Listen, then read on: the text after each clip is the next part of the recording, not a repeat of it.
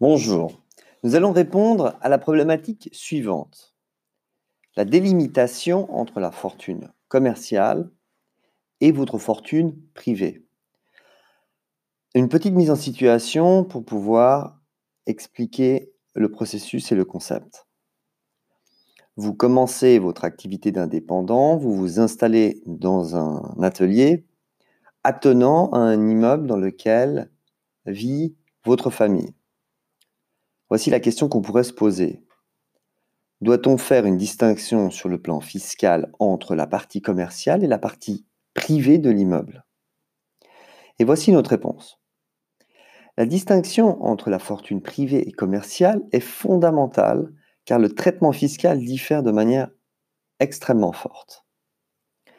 Lors de la vente d'un bien de la fortune privée, le bénéfice, qu'on appelle gain au capital privé n'est pas imposable à l'impôt cantonal ni l'impôt communal et fédéral.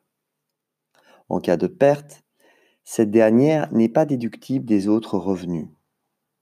Les immeubles privés font exception à ce principe, car le bénéfice est soumis uniquement à l'impôt spécial cantonal sur les gains immobiliers. Par contre, la vente d'un bien de la fortune commerciale génère soit un bénéfice qui est imposable avec tous vos autres revenus et demeure soumis à l'AVS, soit une perte qui est déductible des impôts. La fortune commerciale est définie par la loi comme un élément qui sert entièrement ou de manière prépondérante à l'exercice de l'activité lucrative indépendante.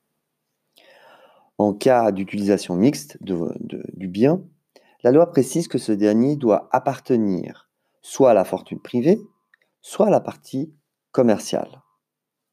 À la fortune commerciale, je sous-entends. Dans ce cas, le critère de prépondérance s'applique à savoir qu'un bien utilisé à la fois à des fins commerciales et à des fins privées est considéré comme commercial s'il sert de façon prépondérante à l'exercice de l'activité commerciale. L'immeuble est le principal bien qui peut faire l'objet d'une utilisation mixte. Le montant en jeu étant élevé, il est important de bien planifier la structure à mettre en place.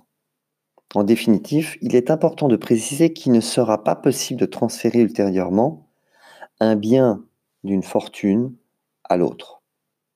Le transfert se perd uniquement lors de la survenance de certaines opérations, comme notamment l'arrêt d'une activité lucrative indépendante ou la modification de l'utilisation d'un bâtiment.